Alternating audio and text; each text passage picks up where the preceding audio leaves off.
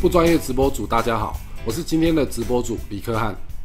我是提姆王。翻开电视，翻开报章杂志，翻开网络，大家都在关怀一种人，叫做被裁员的人。哎，可是我其实很好奇，那些裁员者难道不会有心理负担吗？难道不会委受吗？所以呢，我们今天就针对裁员者。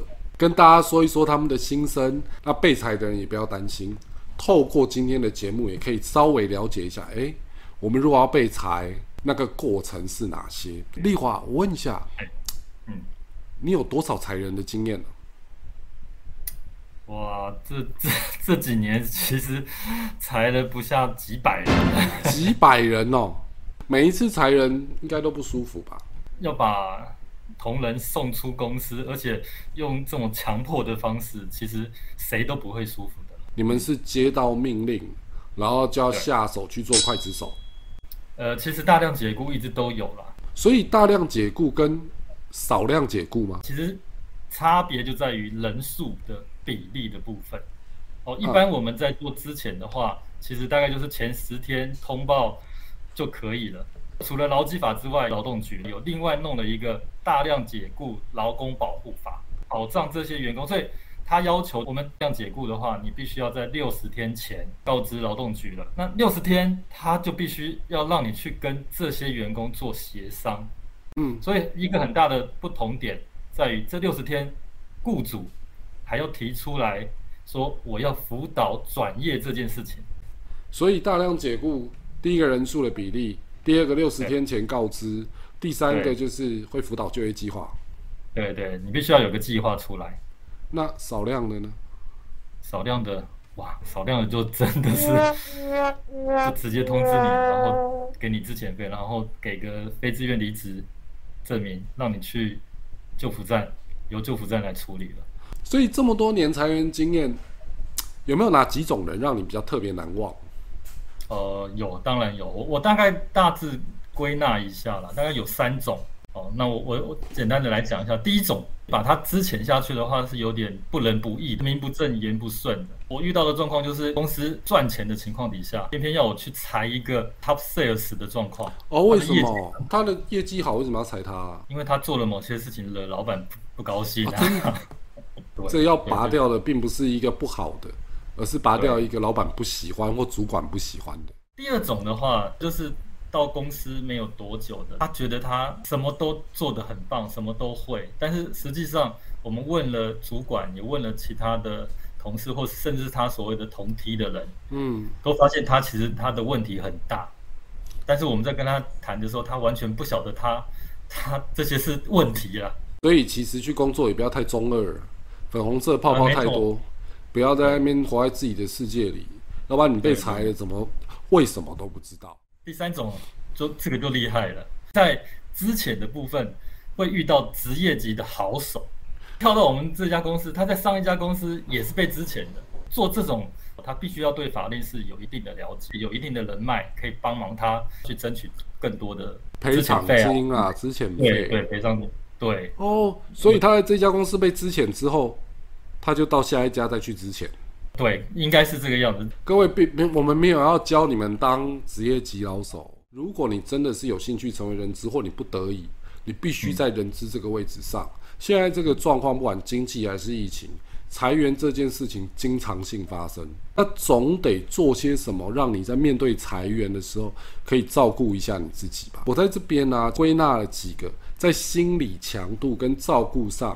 比较好的议题方向，建议大家去做。那当然，如果你们有更详细、更细部的想要询问，或者操作性上面想要去模拟的话，可以写信。到我们不专业直播组的 email 跟我们联络，我们这边都可以跟你主动的做一些讨论。第一个，其实想问一下丽华，当公司准备要裁员了，应该人资都会发现办公室有一些不同的异常发生哦。对，那个氛围会变得非常的诡异。比如说，呃，我最近遇到的这一次比较大量解雇的，其实因为他一定有前兆可循，亏钱的时候。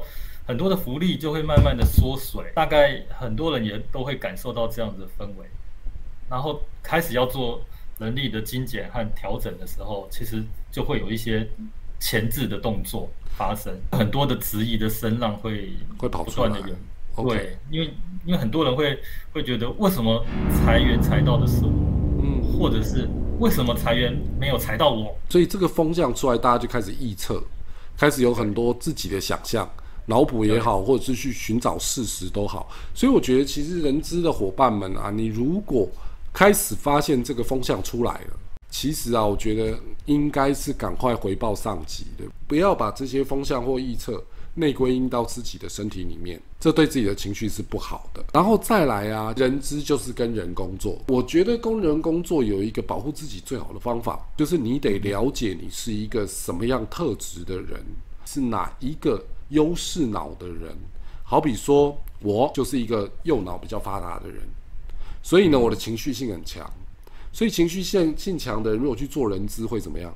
容易被别人的情绪给影响。当然，我的好处是，我也容易把我的情绪宣泄出来，比较不会压抑。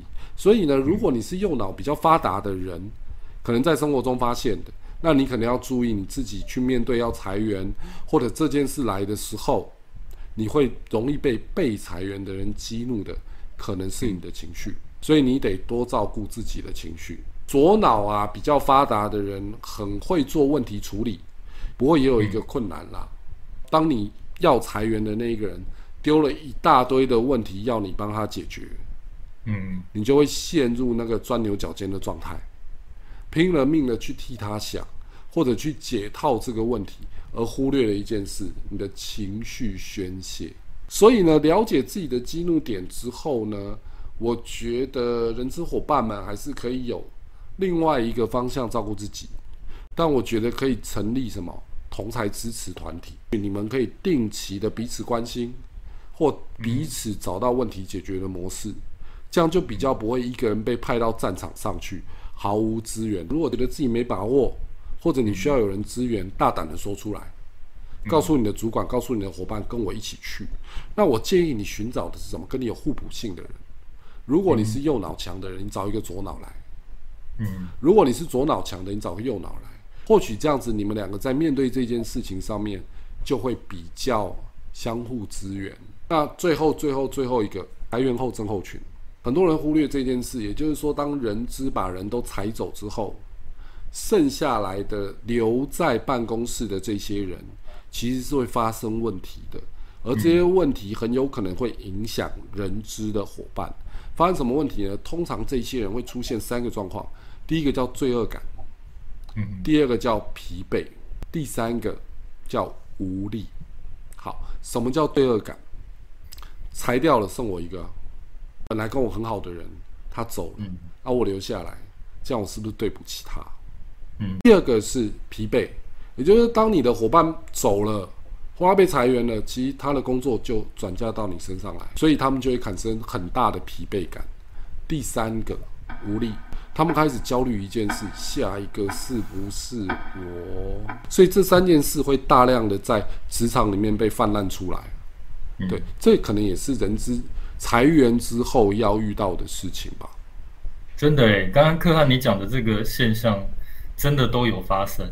其实有很多的学理专家学者都会说，这个会需要很多年的时间才能够恢复。如果你们公司要继续经营的话，所以有很多公司干脆就直接关门了啦。呃，对，因为你没有办法恢复了。所以啊，这些都是人资伙伴要照顾自己的部分。最后一个阶段，丽华，你在人资多多少年了？将近二十年了。天呐，老屁股老人资啊！呃，荧幕前面其实也有很多人资伙伴嘛，你可以给他们一些建议。大家还是对于自己要好好的去做照顾嘛，不要因为裁员这件事情影响到你自己。这件事很重要，各位被裁当然心里不好啦。